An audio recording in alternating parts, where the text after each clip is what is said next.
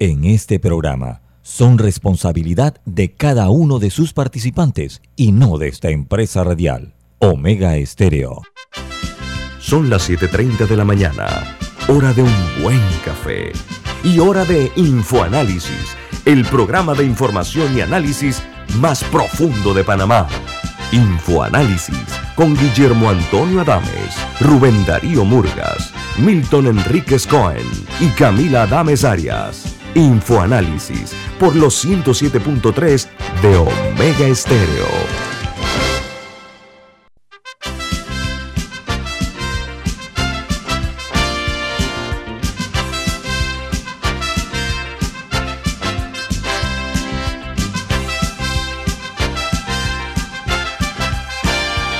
Hola, bienvenidos. Esto es Info Análisis, un programa para la gente inteligente. Hoy es 10 de marzo del año 2022 y este programa es presentado por por Café Lavazza, un café italiano espectacular que usted puede conseguir en los mejores supermercados. Lo puede pedir en los mejores restaurantes y también solicitar Servicio a domicilio por internet a través de www.lavazzapanamá.com. Café Lavazza, café para gente inteligente y con buen gusto, presenta Infoanálisis. Bueno amigos, recuerden, eh, Infoanálisis se ve en Facebook Live.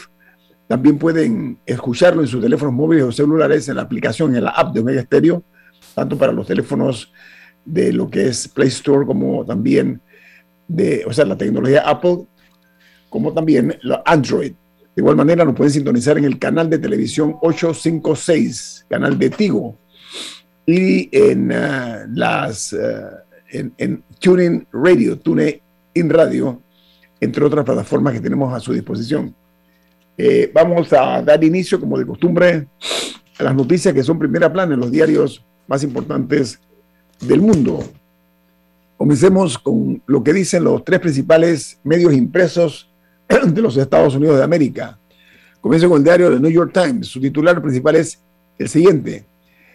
Cada vez más aislada, Rusia intensifica los ataques contra civiles.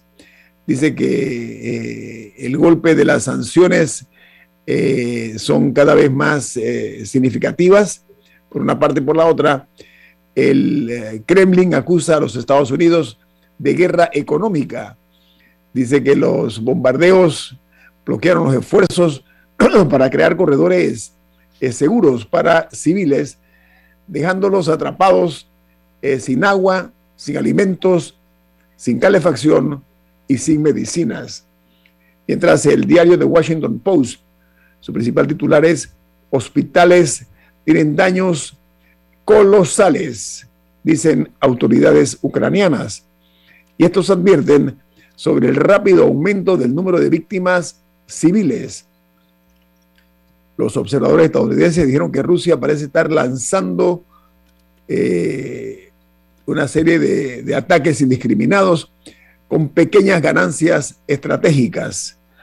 Mientras el diario The Wall Street Journal, su principal titular de primera plana es ataque aéreo tuvo ataque aéreo ruso, ¿no? Eh, golpea un hospital de maternidad en Ucrania, específicamente en Mariupol. Dice que las fuerzas del Kremlin avanzan eh, poco a poco en un esfuerzo por rodear la capital de Ucrania. Hasta el momento nadie murió por la explosión del hospital este de maternidad, pero 17 personas resultaron heridas, de acuerdo a las autoridades ucranianas. Perdón, por otra parte, en Polonia, este país quiere que sea la OTAN la que tome la decisión de proporcionar 28 aviones de combate MiG-29 al ejército de los Estados Unidos para que luego sean entregados a Ucrania desde su base en Alemania. Dice la nota que eh, los, eh, los eh, polacos, perdón, están eh, utilizando también esta metodología para que sea la misma Unión Europea la que proceda también y se involucre. Mientras eh, la noticia en sí habla de que el Pentágono ya echó por tierra esta posibilidad, porque eh, incluso la presidenta, vicepresidenta Kamala Harris estuvo de visita en Polonia, pero dice que las diferencias las acaba de marcar ahora mismo es el Pentágono. No está de acuerdo con los aviones que están eh, dispuestos a entregar Polonia. Mientras en Venezuela, el acercamiento de los Estados Unidos al chavismo eh, descoloca a la oposición que habían tenido hasta ahora en la Casa Blanca su mejor aliado. Dice, ni siquiera han comentado de manera directa este encuentro entre funcionarios de la Casa Blanca y el presidente, el mismo presidente eh, de Venezuela, eh, Nicolás Maduro, que ayer volví a ver el video donde dice qué lindas se veían juntas las banderas de Estados Unidos y Venezuela en la reunión que sostuvo con los funcionarios estadounidenses. Mientras en China, eh, este país insiste en culpar a la OTAN y a los Estados Unidos de la guerra en Ucrania. Pekín eh, retoma este argumento tras apoyar eh, las negociaciones entre Rusia y Kiev en una conversación del presidente Xi con los líderes de Alemania, Scholz, y de Francia, Macron. Mientras otra noticia interesante es que la directiva del Fondo Monetario Internacional eh, ha aprobado una ayuda, eh, lo que ellos llaman ayuda crítica, por 1.400 millones de dólares para Ucrania. Dice que esto es con el fin de ayudar a este golpeado país con la masiva crisis humanitaria y económica causada por la invasión rusa. En México, la noticia principal es que este país ya suma 8.165 nuevos casos de coronavirus solamente ayer y que el total de los eh, contagios en México es de 5.583.773 y 320.410 fallecidos desde el inicio de la pandemia. Mientras en Argentina la oposición forzó al gobierno a cambiar el proyecto y hoy aprueban eh, la refinanciación con el Fondo Monetario Internacional. El presidente Fernández debió ceder ante la eh, exigencia de Juntos por el Cambio, que es un partido político opositor. Mientras hayan casi intacto el barco del explorador Ernest, o Ernest Shackleton, el barco o el buque se llamaba Endurance y se hundió en la Antártida en el año 1915. Es uno de los grandes naufragios de la historia y se encontró, yo vi los videos, está a 5.000 metros bajo el nivel del mar en el área de la Antártida.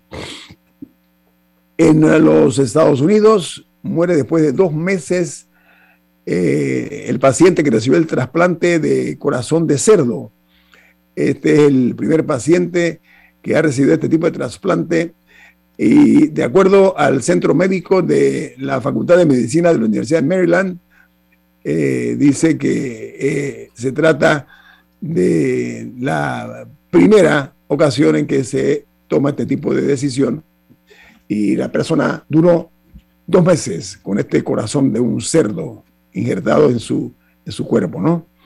No, pero, igual fue un caso muy importante porque es así como la ciencia va avanzando. En este caso, lamentable lamentablemente el desenlace no fue el ideal, pero es una persona que tuvo dos meses cuando la alternativa es que no iba a tener, o sea, porque él, no calificaba para, para un trasplante humano. Eh, no conozco las razones, pero él no calificaba. Entonces, o sea, fue una oportunidad y así lecciones que se aprenden de este procedimiento van avanzando hacia otros. Seguro, esa es la idea, ¿no? Oiga, eh, ayer eh, una sorpresa que ha generado muchas, muchas primeras planas en los diarios del mundo. Y dice que tras la derrota del país Saint Germain, PSG, ante el Real Madrid en la UEFA Champions League, la pregunta que se hacen es si Messi seguirá en Francia y también hablan de la ilusión de haber ganado la Champions con el PSG y puede ser que eh, la gran decepción de la carrera de Lionel Messi. Daniel Araúque, nuestro técnico, eh, comentaba pues que fue un francés el que hundió al equipo de Francia, el PSG. Lo sacó de, de las posibilidades. Y Milton, con un grado de sarcasmo interesante, ¿cuál fue tu opinión, Milton, acerca de la pérdida del PSG por parte de un francés que los derrotó? Bueno, Daniel dijo que es llamativo que un francés haya sacado al Paris Saint-Germain de la Copa y yo le dije, bueno, Putin sacó a Rusia del Mundial y es más grave todavía. Ok, continúo. Eh, en El Salvador, los plásticos eh, y los combustibles podían escasear en los próximos meses, advierten los representantes de la industria del comercio. Se dice que eh, lo que sugieren es una institución en la cual se cree una mesa de crisis para prepararse ante estos eh, preocupantes escenarios. Mientras en Chile se reportan 16.344 casos nuevos en las últimas 24 horas, estamos hablando de coronavirus, y 23 fallecidos eh, de ayer para hoy. El eh, número más alarmante es que se contabilizan 71.563 casos activos pero el total de las personas, de los casos por la COVID-19 en Chile asciende a 3.230.793 y los fallecidos hasta ayer eran 42.283. En Honduras capturan al exdirector de la policía que está reclamado de extradición por narcotráfico en los Estados Unidos. Eh, se ha señalado de ser quien supervisaba las operaciones de narcotráfico en nombre del expresidente Juan Orlando Hernández, que fue también detenido el mes de febrero. Y en Perú dice que en 16 regiones la vacunación de niños es menor del 40%. Ayer en Perú se registraron 3.932 nuevos casos, totalizando 3.528.939 las personas que han sido afectadas por la COVID y también ayer eh, se reportaron 34 fallecimientos para totalizar 211.252 decesos. Mientras en Guatemala, el presidente Yamatei habla de la propuesta que enviará al Congreso eh, sobre la crisis del combustible en ese país. Él va a proponerle al Congreso frenar el alza de las gasolinas y minimizar sus efectos. Él objetivo del presidente Yamate expresado ayer. Mientras en Colombia, el candidato al Senado por el Uribismo, el principal ha renunciado a sus aspiraciones por un escándalo que lo involucra con constructora Odebrecht. La Fiscalía colombiana eh, imputará cargos a este político por ocultar pagos ilegales por la constructora brasileña por el orden de 360 millones de pesos a cambio de quedarse y de ayudarle a conseguir obras públicas en Colombia a Odebrecht.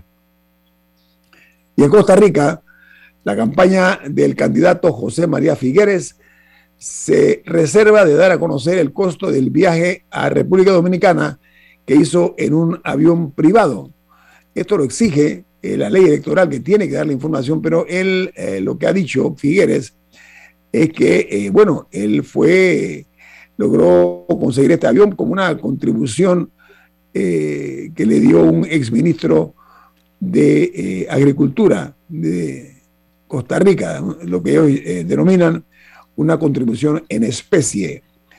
Mientras el director de la Organización Mundial de la Salud ha dicho que esta pandemia está lejos de terminar y no acabará en ningún lado si no se consiguen todos o en todas las partes, subrayo el representante de la Organización Mundial de la Salud. Bueno, aquí termino con las notas internacionales. Vamos al corte comercial. Esto es Infoanálisis, un programa para la gente inteligente.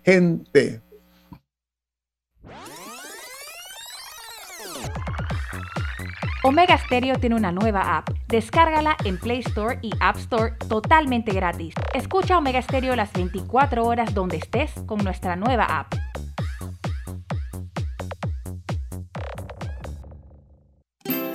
Hogar y Salud les hace la vida más fácil con la extraordinaria línea de pañales nocturnos para adultos Prevail Los pañales nocturnos para adultos Prevail son 100% absorbentes y de uso prolongado. Sus exclusivos materiales los hacen 100% respirables, brindando máxima comodidad. Para su conveniencia, los pañales Prevail vienen en todos los tamaños. Visite cualquiera de las sucursales de Hogar y Salud y pida sus pañales nocturnos para adultos Prevail. Hogar y Salud les hace la vida más fácil. Los pañales nocturnos para adultos Prevail tienen su descuento para jubilado. Ya viene InfoAnálisis, el programa para gente inteligente como usted.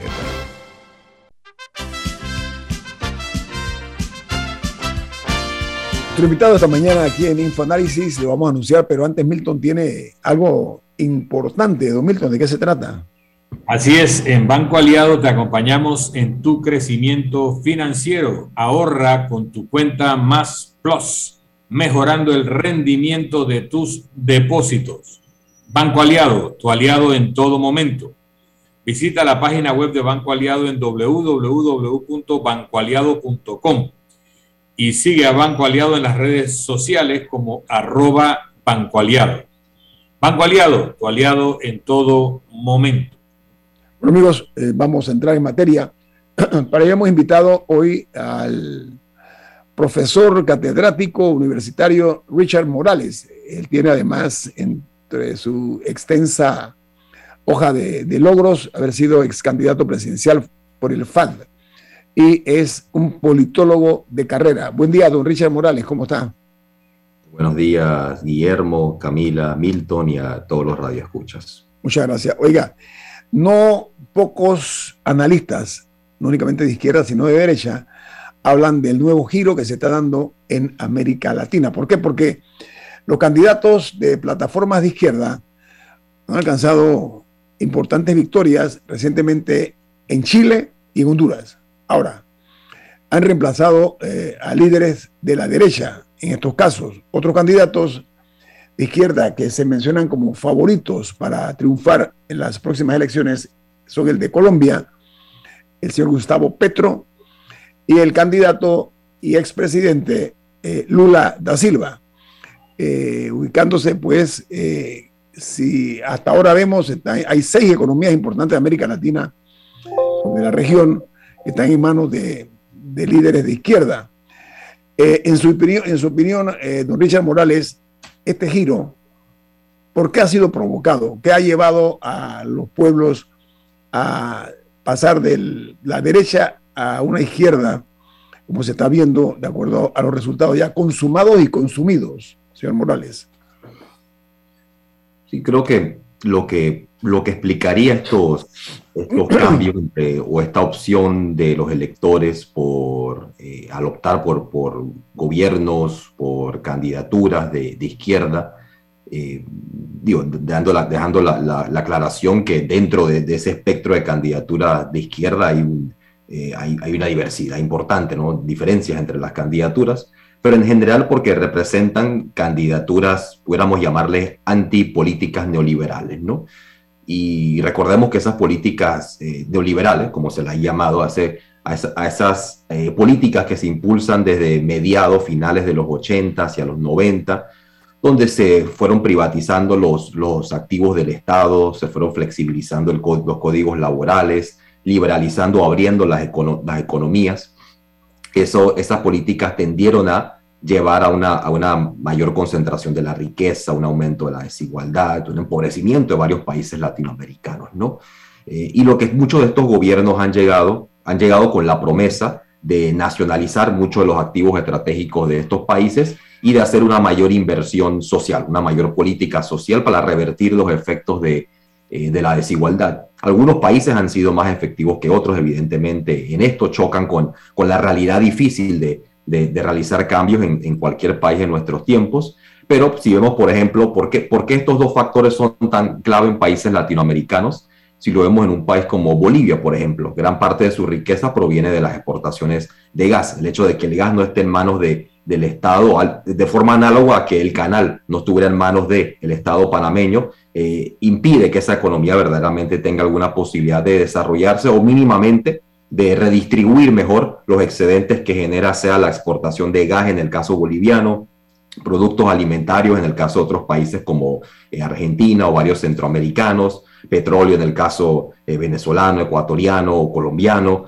Es decir, que son economías que dependen de estas exportaciones y lograr ponerlas de vuelta en manos del Estado, que era una de las, una de las, eh, de, las reivindicaciones o de las banderas de estos gobiernos ha sido vital. ¿no? incluso si, nos, si, nos, si, si regresamos al pasado de alguna forma, podemos ver que será parte de la promesa de un gobierno como el de Allende, ¿no? Lograr que el cobre estuviera en manos, de, eh, en manos del Estado y vemos efectivamente la, la victoria de, Boric, por ejemplo, en, Chile, ¿no? Así que estamos viendo eh, un cambio en la región que tiene que ver con esa búsqueda de poner bajo control del Estado sus recursos estratégicos y de usar sus, eh, las riquezas que esos recursos generan de una manera, eh, de una manera que combata o contrarreste la, la enorme desigualdad que hay en los países, ¿no? Y eso implica mayor inversión social, ¿no? Educación, de salud, eh, algún tipo de, apoyo de desempleo, etcétera, ¿no? Milton. Sí, yo quería conversar un poco con Richard sobre el tema de algunos prejuicios que luego cejan los análisis, ¿no? Em, por ejemplo, Putin, que no es comunista, que defiende una agenda conservadora y, de capitalismo salvaje, es apoyado por distinguidos políticos marxistas latinoamericanos, no sé por qué, pero es respaldada su posición. Tenemos la idea de ellos o de muchos es que tal vez Putin siga siendo de izquierda o represente eh, los intereses de la antigua Unión Soviética o algo así. Por otra parte, yo vi una entrevista de don Juan de Borbón, abuelo del actual rey de España, que nunca reinó él que se declaraba socialista. Y uno podría pensar que los reyes españoles son de derecha y el, creo que el primer, el presidente favorito que tuvo Juan Carlos I fue Felipe González, que era socialdemócrata o socialista. Entonces, digo este antecedente sobre los prejuicios de que uno asigna categorías a personas que no necesariamente corresponden con esa visión. Porque ahora mismo vemos a candidatos de izquierda llegar incluso con discursos radicales y, y por sectores bien radicales del ala izquierda del espectro político, pero en Estados Unidos acaba de pasar lo mismo hace dos años. Joe Biden llegó a presidente de los Estados Unidos apoyado por un ala izquierda tan o más radical que cualquier ala izquierda latinoamericana. Eh, Bernie Sanders y la señora Ocasio Cortés, Cortés Ocasio creo que, eh, Cortés Ocasio, sí, y otras eh, eh, diputadas o parlamentarias eh, congresistas norteamericanas de izquierda, de posiciones incluso muy críticas al propio gobierno de los Estados Unidos históricamente. Entonces, eso está pasando y que vaya a pasar en Colombia, que haya pasado en Chile, que haya pasado en Bolivia, corresponde con un fenómeno continental, no solo latinoamericano, y en donde el gobierno de Estados Unidos parece tener total comodidad en entenderse. Vemos un acercamiento con Venezuela, ¿verdad? Que eh, tengo información de que ha habido otras reuniones no publicadas del propio Maduro en Estados Unidos y que simplemente eh, al gobierno de Biden no le preocupa en absoluto la llegada de gobiernos de izquierda en América Latina y aparentemente se están entendiendo. Entonces, ¿tiene alguna implicación geopolítica este giro electoral o es un movimiento pendular normal en los ciclos políticos latinoamericanos? Atrás a colación un, elemento muy importante, ¿no? Que me permite también eh, complementar la respuesta que, que le había dado a Guillermo, ¿no? Que es el, el cambio que se está dando en el orden internacional, que es vital definitivamente sobre todo, que, es, que está marcado sobre todo por el, el ascenso de, de China a, gran potencia y el declive relativo estadounidense, ¿no? Y digo declive relativo porque sigue siendo la, la, la, la, principal potencia en el mundo, pero, pero no con el mismo nivel de dominio que tuvo, sobre todo tras la disolución de la, de la URSS en el, en el 91. Eh, pero aquí es clave eso, que en la medida que, que, que se, que se está moviendo el mundo desde un orden unipolar, donde hay básicamente un solo, una sola potencia que domina económicamente, militarmente, financieramente, a una donde hay múltiples, múltiples polos, que todavía es difícil ver cómo, cómo va a terminar de desenvolverse ese escenario. Eh, muchos hablan de un mundo tripolar o de un mundo incluso mucho más allá de eso, ¿no? Eh, donde de, de, aquí a 2040, 50 puede haber un polo de potencias como, como la India, incluso surgiendo como potencia hacia el futuro, además de China, Estados Unidos. Si Europa va a seguir atado a Estados Unidos, ¿no? En la medida que ha mantenido una subordinación eh, militar a los estadounidenses. Pero básicamente el hecho de que ese nuevo orden internacional esté, esté, esté naciendo eh, de manera como tienden a, cambiar, como tiende a cambiar el mapa del mundo, eh, o de recomponerse, que es de manera generalmente a través del conflicto, pero ese cambio lo que implica es que para los países latinoamericanos hay mayor margen de maniobra, mayor margen de negociación. Y ahora pueden ya, por ejemplo, si en caso tal Estados Unidos les cierra las puertas, pueden hablar con China o pueden hablar incluso con, con Rusia, como muchos lo están haciendo, que también explica el otro comentario que, que hacías, Milton, de, de, por qué pudieran determinados países eh, con gobernantes que se identifican eh, como socialista. Eh, por ejemplo, alinearse con, con, Putin, ¿no? que tiene un que efectivamente, como bien indica, es conservador nacionalista, o con Irán, en todo caso, ¿no? Yo dirán que hay un régimen híbrido, ¿no? Pero principalmente teológico, eso, estos son alineamientos no ideológicos, sino alineamientos estratégicos en la medida que sus, los intereses de sus, de sus naciones eh, coinciden, ¿no? Que también empata con lo que mencionas ahora sobre Estados Unidos y Venezuela, ¿no? que Estados Unidos está eh, dispuesto, aparentemente, vamos a ver cómo se desarrolla la situación, a aliviar eh, el bloqueo sobre Venezuela en la medida que responda a sus intereses tácticos en esta coyuntura, ¿no? Dejando por fuera cualquier argumento de tipo ideológico y simplemente respondiendo a sus intereses, a sus intereses eh, prácticos, ¿no? Pero en síntesis diría que hay un mayor margen de maniobra para los países y eso implica que incluso Estados Unidos tiene que ir suavizando sus posiciones duras hacia varios países de la región porque los países latinoamericanos ahora tienen otras opciones, con solo destacar el hecho de que el principal socio comercial de la mayoría de los países latinoamericanos ya no es Estados Unidos, eh, sino China. No, y también que muchísimas megaobras estaban comenzando a ser financiadas o construidas por empresas chinas, eso desde hace años se viene hablando de eso. Y con respecto al, al bloque, bueno, este en teoría ya surgió hace unos años, que era el BRIC, que creo que era Brasil, Rusia, India, China. China. Y no sé si me falta alguien después. Sudáfrica. BRICS. Sudáfrica. BRICS y Sudáfrica. que eso se habló, eso creo que fue durante la época de Dilma Rousseff, por ahí. Eh, que, incluso ya se estaba hablando de ese, de ese nuevo bloque.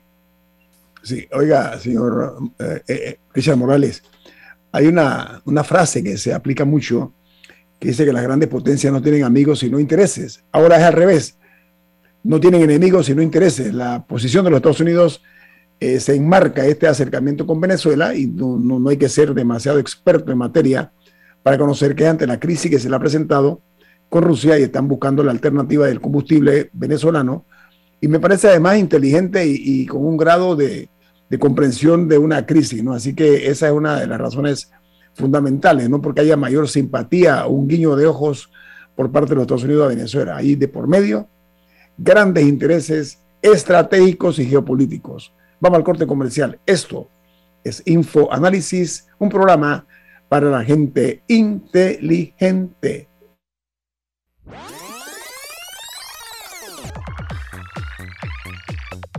Omega Stereo tiene una nueva app. Descárgala en Play Store y App Store totalmente gratis. Escucha Omega Stereo las 24 horas donde estés con nuestra aplicación 100% renovada. Grupo Clásico, 30 años brindando las últimas tendencias de la moda. Con Hugo Boss, Clásico Womo, Suit Supply y Clásico Off, el grupo de tiendas de ropa masculina más elegante del país. Hugo Boss, marca número uno en el mundo de la moda masculina Clásico Uomo, una selección de la moda europea más exclusiva en un solo lugar. Suit Supply, la tienda que está rompiendo el estereotipo de la ropa masculina. Clásico Off, los mejores precios en tus marcas favoritas. Visítanos en los mejores centros comerciales del país. Grupo Clásico, 30 años liderando la moda masculina en Panamá. La gente inteligente escucha InfoAnálisis. Los anunciantes inteligentes se anuncian en InfoAnálisis. Usted es inteligente.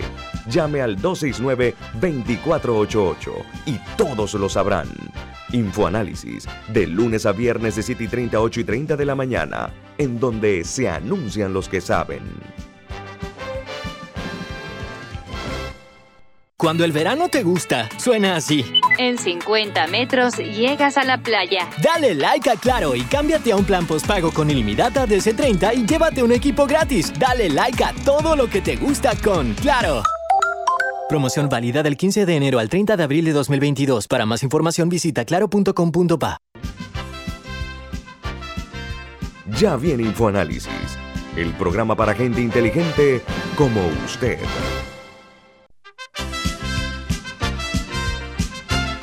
Bueno, continuamos platicando con el eh, catedrático y profesor universitario y politólogo de carrera, eh, Richard Morales.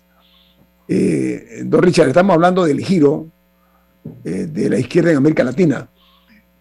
ha ido creciendo de una forma lenta, pero también inquietante para no pocos, ante la miopía o la hipermetropía de las derechas que no entienden lo que está pasando y que poco a poco han ido perdiendo terreno. A quienes dicen que es un castigo de parte del electorado, de los ciudadanos, a estos eh, gobiernos de derecha. Pero el hecho de que hayan llegado al poder implica también responsabilidades para la izquierda, o para los países, o para los gobiernos estos de izquierda. Por ejemplo, el estancamiento de las economías, eh, que está por una parte, y el aumento de la inflación que estos nuevos líderes tienen y tendrán que enfrentar y que son eh, realmente eh, dificultades que tienen que confrontar en una forma muy directa. ¿Usted qué opina acerca de, la, el logro de llegar al poder, pero con este tipo de cargas o lastres tan pesados, señor Morales?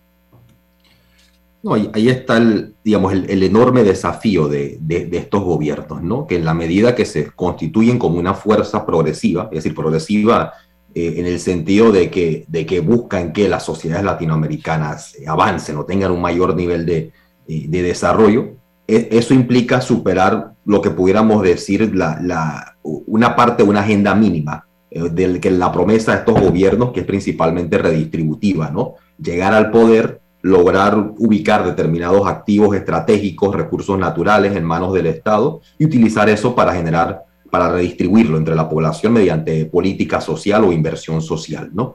Eh, pero eso es insuficiente porque tu país sigue siendo entonces dependiente de exportación de, petróleo, de banano, de, soja, de, de, gas o de oro, de cobre, etcétera, ¿no? Sigue siendo, o de o de venta de mano de obra barata, ¿no? como en el caso de muchos países centroamericanos con las maquilas con, y, y, en el caso de México también, ¿no?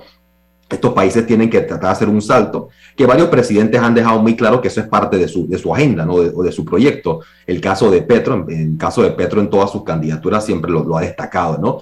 Eh, que Colombia tiene que dejar de ser un país que está dominado por enormes latifundios, hay que, usar la ciencia y la tecnología para lograr industrializar eh, al país, ¿no? Ha estado como promesa también en, el caso de Brasil, que Brasil regresa a ser una gran potencia industrial, en, su momento, eh, Rafael Correa también destacaba el papel de la, del conocimiento y trataba de crear hubs para lograr que los países latinoamericanos, digamos que Ecuador en ese caso, pero en general los latinoamericanos puedan producir con valor agregado. ¿no? Es decir, hay, hay este reto de dar un salto, ¿no? Porque utilizar los excedentes que te genera la, exportación de recursos naturales es insuficiente para desarrollar tu economía y terminas atrapado en un ciclo donde tú dependes de que la demanda de esos productos aumente, ¿no? Eh, hay, un, hay, un, periodo de prosperidad latinoamericana muy evidente que se da a inicios del siglo XXI, sobre todo eh, a inicios del siglo XXI, ¿no? aproximadamente como hasta, hasta 2012, 13, por ahí, termina un poco antes,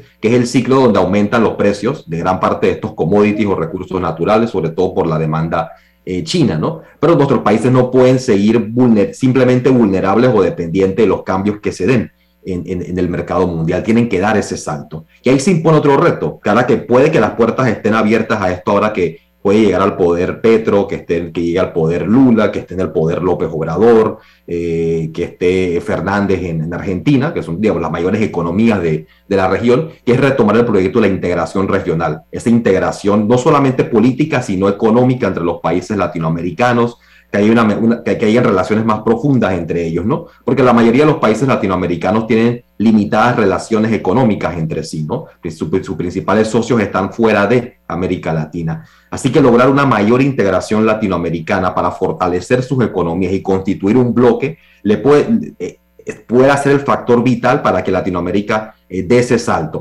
y esto es cada vez más importante porque vemos que lo que está pasando en el mundo, ya, se habló de este, de este nuevo orden mundial que está surgiendo, y es un orden donde si tú no logras armar un, un fuerte bloque que te permita a ti competir con otras regiones del mundo, al igual que desarrollar tus economías, vas a terminar siendo básicamente un espectador de los conflictos entre los bloques, de los conflictos entre las potencias, completamente a la merced de lo que, de lo que se decida en otros, en otros hemisferios, ¿no? Así que igual como ciertas regiones, digo, como lo, como lo, incluso de alguna forma lo, como lo está haciendo actualmente Asia con, con, con, el, con el, tratado, con, este tratado básicamente, el más grande tratado comercial que se ha dado en el mundo, incluso, ¿no? Entre varios países de, eh, de Asia, al igual que lo hizo en su momento la, la Unión Europea con las limitaciones que tiene ese proyecto, le corresponde a Latinoamérica si quiere tener un lugar en, el, en, esa discusión sobre el futuro de la humanidad, eh, poder lograr una mayor integración. Y puede que, reiterando el punto, ¿no? que el hecho de que esté Obrador en México,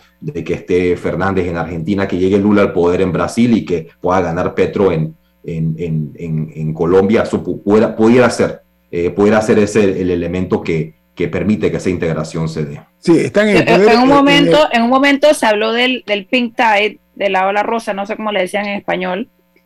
Eh, porque coincido que varias eran mujeres también. Eh, o sea, usted hizo una nueva versión de eso. Sí, sí, en cierta forma, ¿no? Y que efectivamente fue el momento donde se, se avanzó más en, el, en ese proceso de, de, integración regional, donde se crearon varios, eh, varios, varios, varias nuevas organizaciones latinoamericanas tratando de, de, generar también un contrapeso a la organización de, estados americanos que históricamente, bueno, está la forma como la catalogó de Martí en su momento, ¿no? Que era como el Ministerio de las, eh, de las Colonias, ¿no? Porque básicamente es un organismo que tiene su sede en, en, Washington, ¿no? Y la idea era crear una, una, una organización, digamos, política, lograr integrar políticamente Latinoamérica, pero la clave ahí es que no quede siendo meramente política, ¿no? Que es lo que ha habido hasta ahora, que son foros de presidentes o de diputados regionales que se encuentran, pero en foros que no tienen ningún, ningún poder vinculante, ¿no? Es decir, no son foros reales de toma de decisión y no lo van a hacer en la medida que las economías latinoamericanas no estén, no estén hablando entre sí, no estén comunicando entre sí, no se necesiten mutuamente entre sí. Ahora, profesor Morales, eh, si gana Petro en Colombia y Lula, que es una posibilidad conforme a lo que dicen los expertos, tendríamos entonces a líderes de izquierda en eh, las seis eh, economías más poderosas de, la región, por una parte. Y por la otra, cuando yo le preguntaba a usted, profesor Morales, acerca de su diagnóstico, lo que se dice es que es como una forma de castigo a la política tradicional de derecha, con todos sus vicios y virtudes, pero se fundamenta en números, en estadísticas reales que, por ejemplo, en América Latina, Hoy el 50% de los trabajadores están empleados, pero en el sector informal, por una parte. Por la otra, los escándalos de corrupción, una corrupción vulgar, obscena, y también los problemas que hay con educación y con salud. Esos componentes son los que usted también visualiza como parte del porqué de este nuevo giro de la izquierda en América Latina.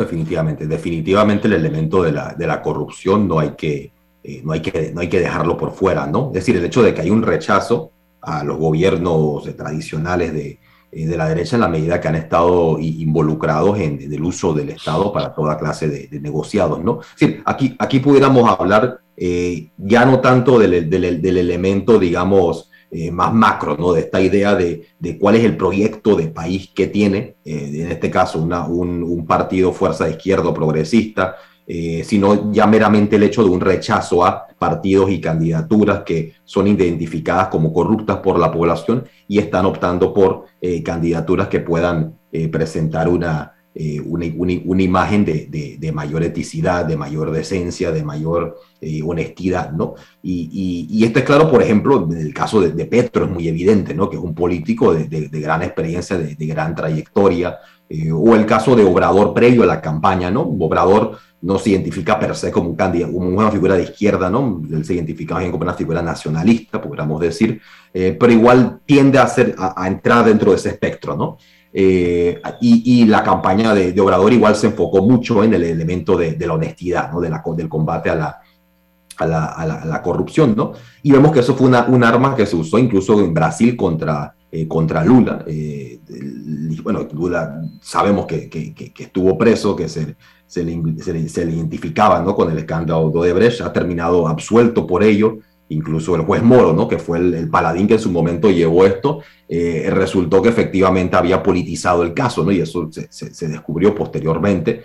Y eso incluso ha, potenciado la, imagen de, Lula, ¿no? Al, haber salido absuelto de, toda esta eh, trama ¿no? que, se, que, se le, eh, que se le monta. Así que la, el, combate a la corrupción definitivamente juega un papel aquí, al igual que juega un papel en, en, todo ámbito. ¿no? Las poblaciones siempre van a rechazar a, gobernantes que, que perciben como eh, como corruptos. Ahora, claro, el caso vendría a ser, trayéndolo eh, eh, brevemente a Panamá, ¿qué sucede cuando todas tus opciones son identificadas como, como, como corruptas y la población termina en una especie de, de, posición de fatalismo, ¿no? de que, bueno, tengo que elegir entre opciones que yo sé ninguna representa necesariamente una candidatura, un proyecto más honesto, así que termina la gente haciendo cálculos muy pragmáticos, ¿no?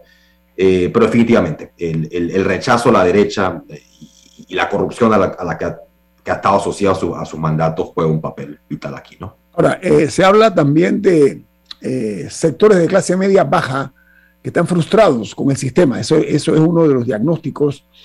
Y también, pues, el evidente enriquecimiento ilícito de muchísimos líderes políticos. Eso también coadyuva a que la gente haya mirado un poco más hacia estos eh, gobernantes y darles el voto, señor Morales. ¿Coincide usted con ese tipo de opinión?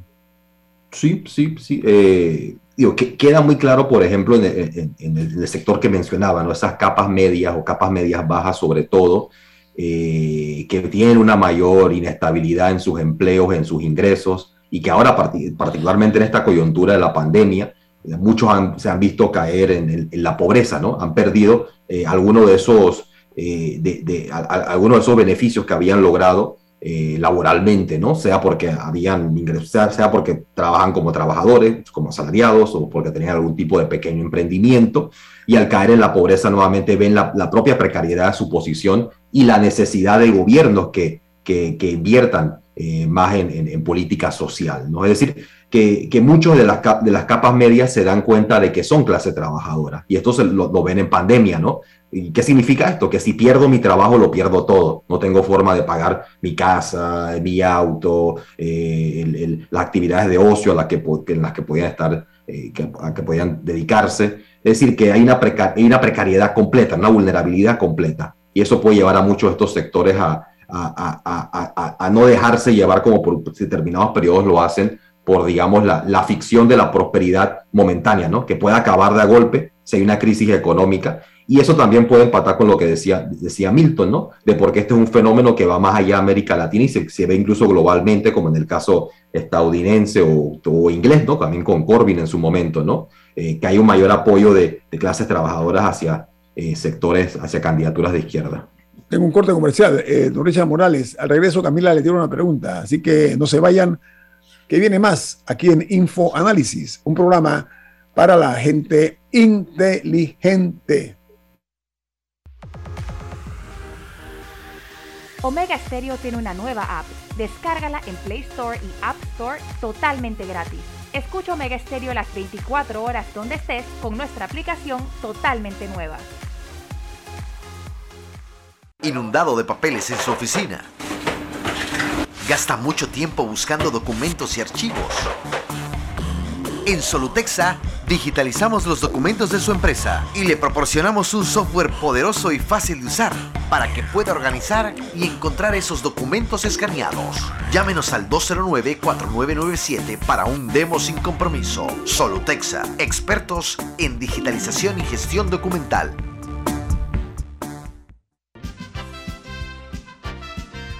Ya viene InfoAnálisis, el programa para gente inteligente como usted.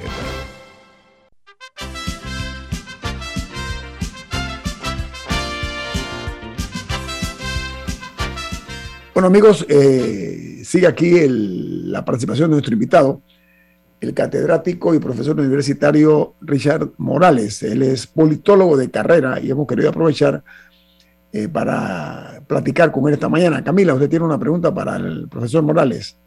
Sí, eh, hemos hablado un poco del contexto mundial, en América Latina, el tema de Rusia, China, pero me gustaría traerlo a Panamá. A mí me ha llamado la atención por mucho tiempo que Panamá no haya logrado consolidar un proyecto ni, ni siquiera meramente progresista eh, en, nombre, en años recientes, eh, y ni siquiera hablando un poco de a nivel de presidente, estoy hablando en la asamblea, eh, eso sí, hay gobiernos que han sido gobiernos de derecha o de centro derecha, pero que han implementado medidas, leyes y otros que uno esperaría a veces de, gobiernos de otro tipo de tendencia, desde controles de precio a diferentes tipos de subsidio, etcétera. Ha habido como un híbrido ahí. irónicamente, varios de esos los hizo el partido de Arnulfo Arias, que fue como el epítome de derecha, irónicamente. Y el PRD también a veces, irónicamente, eh, hace eh, toma medidas que uno pensaría más de un gobierno de derecha. Así que tenemos un desorden ideológico aquí. Y hay un, hay un miedo a tomar la bandera progresista. No, tengo, ese, tengo ese sentimiento porque eso genera rechazo. ¿Por qué es que en Panamá, o sea, por qué tenemos ese, ese, esa aversión a eso cuando en otros países tienes partidos de diferentes gamas que, que se identifican como tal y que pueden formar proyectos que aunque no lleguen a la presidencia, tienen una voz organizada en el Congreso. Y se da esa, esa discusión de, de las leyes, etcétera, y que uno puede identificar un poco, o sea, que no existe ese miedo a ponerse el nombre, porque aquí en Panamá existe como esa aversión a hacerlo. Esta es una, muy buena. A la gente aquí, aquí, en Panamá la gente le pregunta, ¿usted izquierda, derecha, centro? Y ah, nunca quieren responder. O si responden, dice, pero yo diría al final que centro. Sí, yo soy de extremo centro. Sí, es buena. soy de extremo centro. una, muy buena pregunta, eh, eh, Camila. Eh, yo diría que, dejando a un lado ciertos elementos, ¿no? porque siempre hay elementos, digamos, subjetivos, no políticos, qué decisiones toman los dirigentes o las figuras de izquierda, si han planteado la estrategia acertada para tener para lograr llegar al, poder, ¿no? al gobierno, a la presidencia, a la asamblea y demás. ¿no? Otro, yendo, digamos, a, causas creo que más profundas, que sería lo que, a lo que tendríamos que, poder atender aquí, para ver por qué Panamá se diferencia tanto incluso de la región, ¿no? donde efectivamente, como, como indicas, eh, han habido antecedentes de, de, gobiernos de izquierda o mínimamente progresistas en alguna medida. ¿no?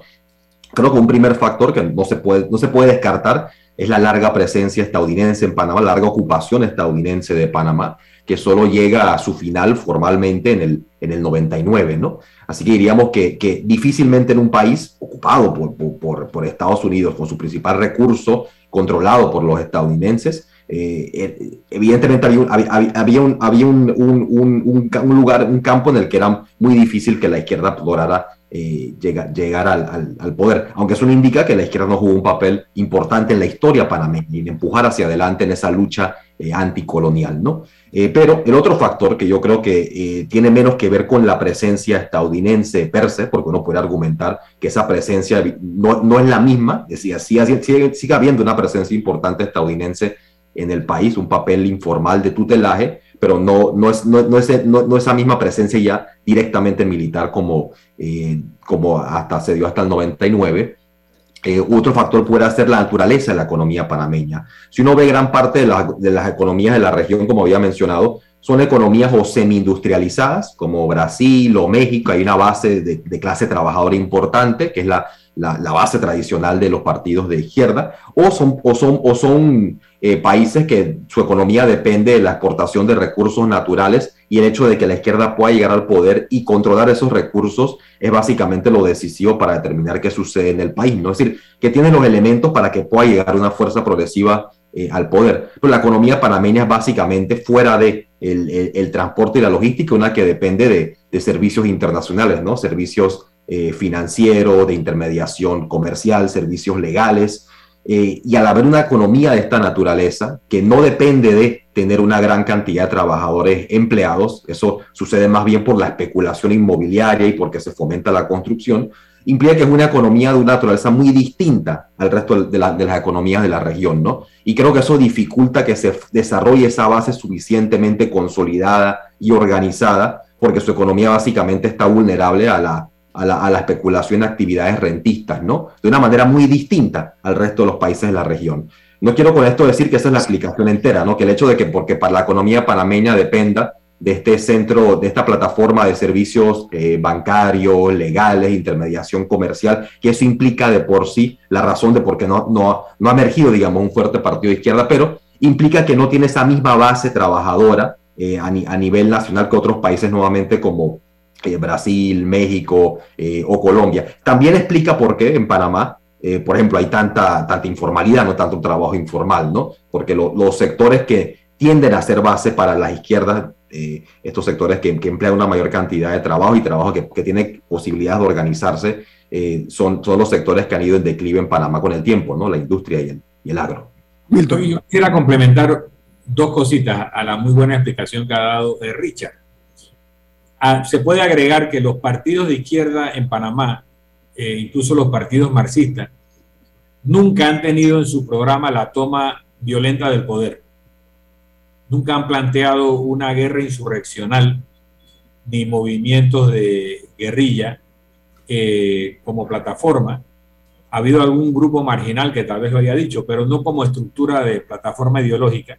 Y la izquierda en Panamá ha sido tan transaccional como el resto de la estructura socioeconómica y ha negociado con el poder luego de huelgas o lo que tú quieras, pero al final hay una negociación y eso ha logrado avances importantes sin haber caído en los esquemas de guerra civil u otras cosas que han pasado en, el continente. Eso es por una parte.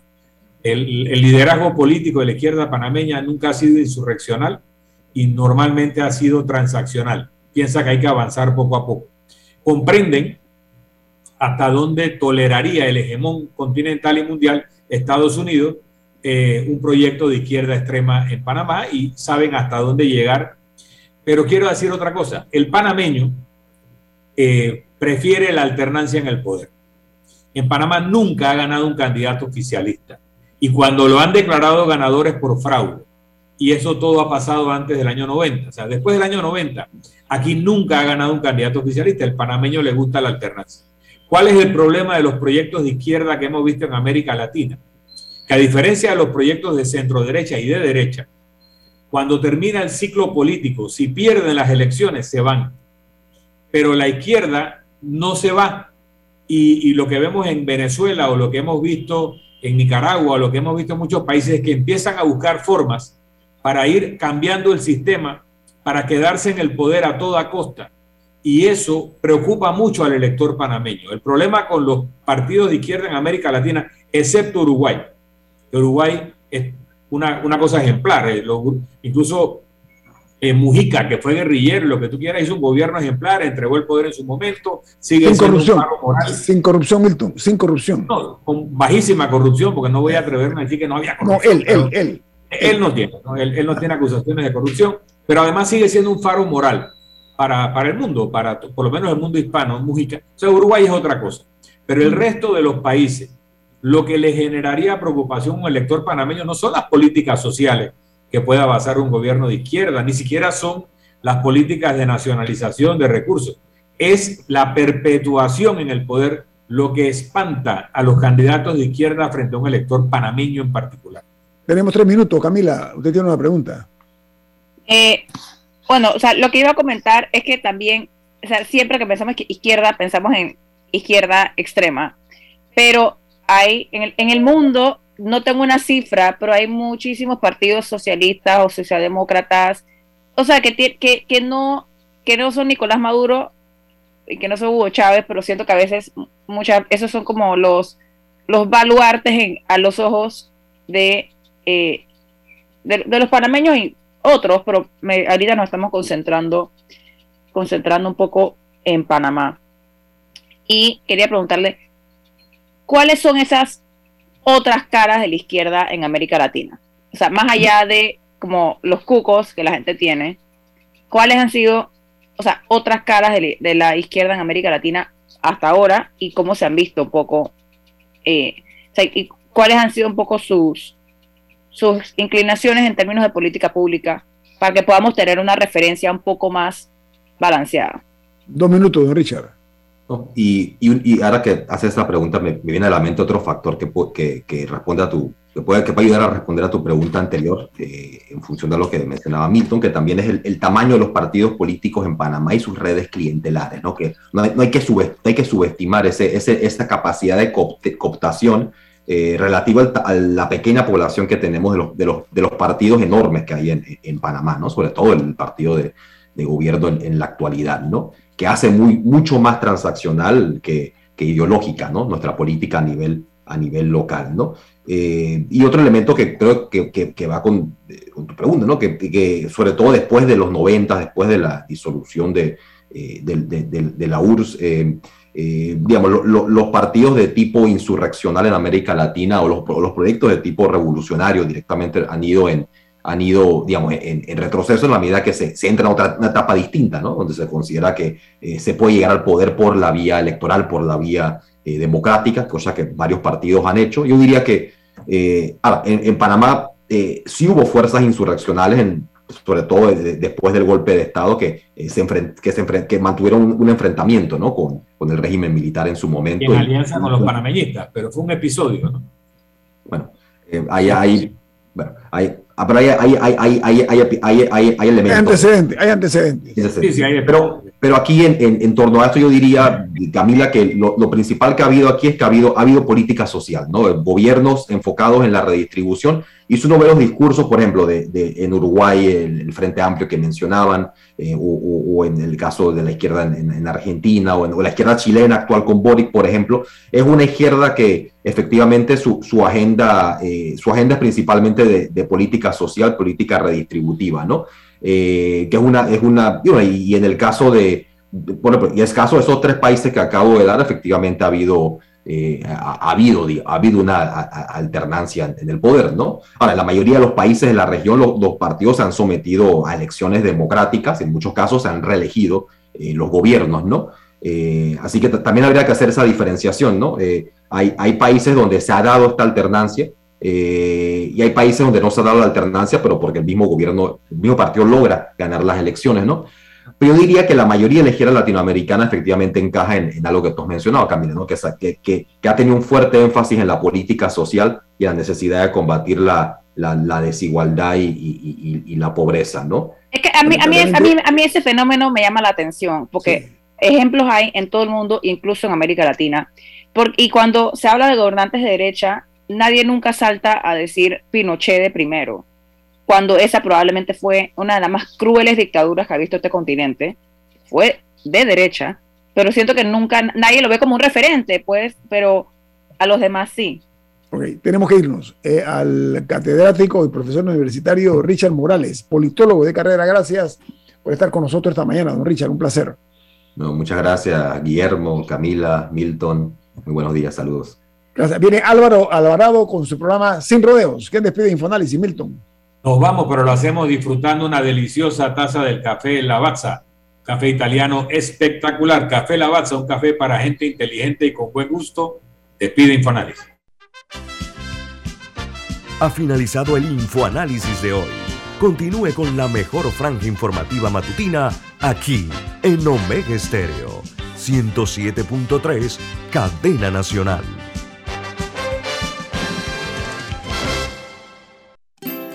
Hogar y Salud les hace la vida más fácil con la extraordinaria línea de pañales nocturnos para adultos Prevail. Los pañales nocturnos para adultos Prevail son 100% absorbentes y de uso prolongado. Sus exclusivos materiales